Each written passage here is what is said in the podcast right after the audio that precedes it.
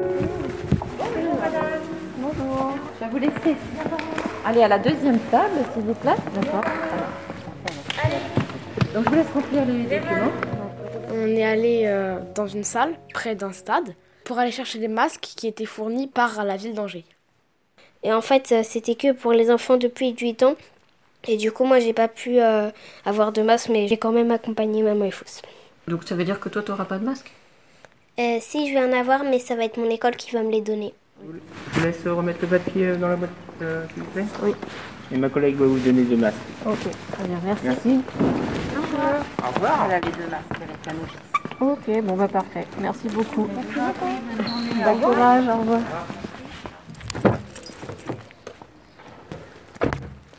Avant la première utilisation, effectuez un premier lavage. Ah bah faut qu'on le lave en rentrant alors. Mm. Avant de toucher les masques propres, se laver les mains à l'eau et au savon pendant 30 secondes et bien les sécher avec une serviette propre ou à l'air libre. Ah bah dis donc. Mettre le visage en couvrant le nez, le menton et la bouche, il doit être appliqué hermétiquement sur le visage. Une fois ajusté, ne plus toucher le masque avec les mains. C'est compliqué. La toute première fois, je me disais que c'était un peu bizarre parce que bah, c'était la première fois, j'en avais jamais porté et je trouvais que ça faisait un peu trop chelou. Euh, ça fait chaud. Pour ceux qui ont des lunettes, c'est pas très très pratique parce que ça met de la buée dessus. Comme maman. C'est pas très agréable parce que bah, c'est bi- très bizarre d'avoir ça sur le nez et sur la bouche. Et les masques, je trouve que ça ridiculise les têtes. Ah, on n'a pas l'habitude, hein. peut-être on va s'habituer à force. Donc je vous explique ce que c'est cette vidéo. C'est euh, l'école qui a envoyé ça. C'est une vidéo euh, du gouvernement hein, pour expliquer euh, bah, les règles qui vont être mises en place en fait à l'école.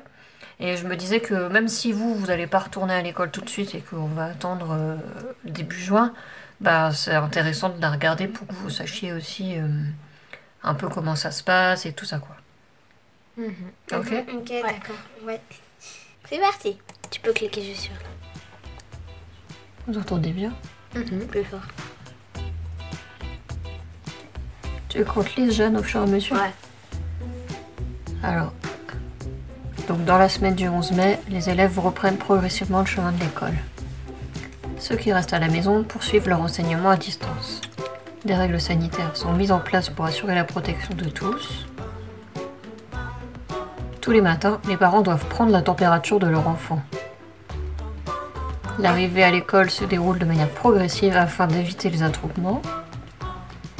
Chaque enfant doit se laver les mains en entrant, puis toutes les deux heures à la journée. Les professeurs doivent porter un masque.